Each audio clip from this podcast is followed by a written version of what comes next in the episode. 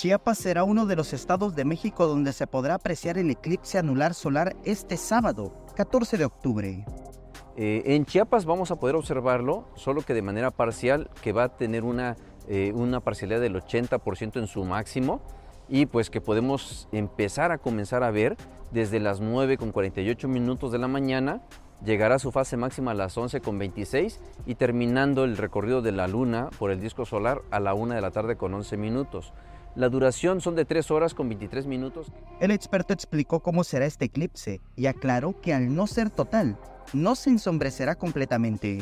La luna al estar en su apogeo, en el punto más lejano al sol, va a poder distinguirse un anillo de fuego, como se le ha denominado, que es prácticamente que no está obstaculizando el total eh, del sol, el disco solar, por lo que eh, no se va a oscurecer, en la parte donde la franja donde va a ser visible la, máxima anularidad que es en los estados en algunos municipios de los estados de Campeche, Quintana Roo y Yucatán, pues se va a ver como un día normal pero nublado.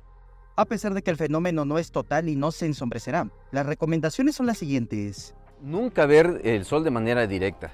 Eh, no usar gafas de las que usamos de manera diaria o continua para caminar o correr, eh, no usar radiografías, no usar reflejos, ya sea de espejos o de una cubeta con agua, este, porque eso siempre nos va a dañar la vista. No apuntar con telescopios o las cámaras, ya sea de celular o de, de las cámaras profesionales porque podemos dañar el sensor de, la, de, nuestras cámaras o bien podemos tener daños en nuestro, en nuestro ojo. ¿no? Entonces, por eso es siempre importante buscar estos filtros certificados o las gafas solares certificadas para poder tener una mejor experiencia y poder ver el fenómeno completo. El grupo astronómico Hatamaxa invitó a la ciudadanía a ser partícipes de este evento de forma responsable y por ello instalarán 15 telescopios para observación gratuita vamos a, tener instalados los telescopios con filtros certificados para poder hacer la observación y poder también compartir esta observación del eclipse con las personas que nos visiten.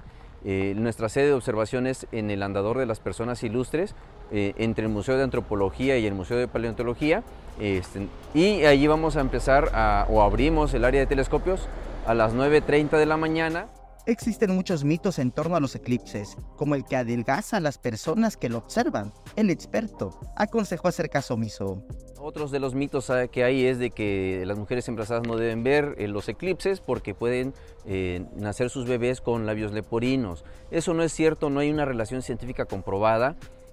Con imágenes de Christopher Canter, Samuel Revueltas, Alerta Chiapas.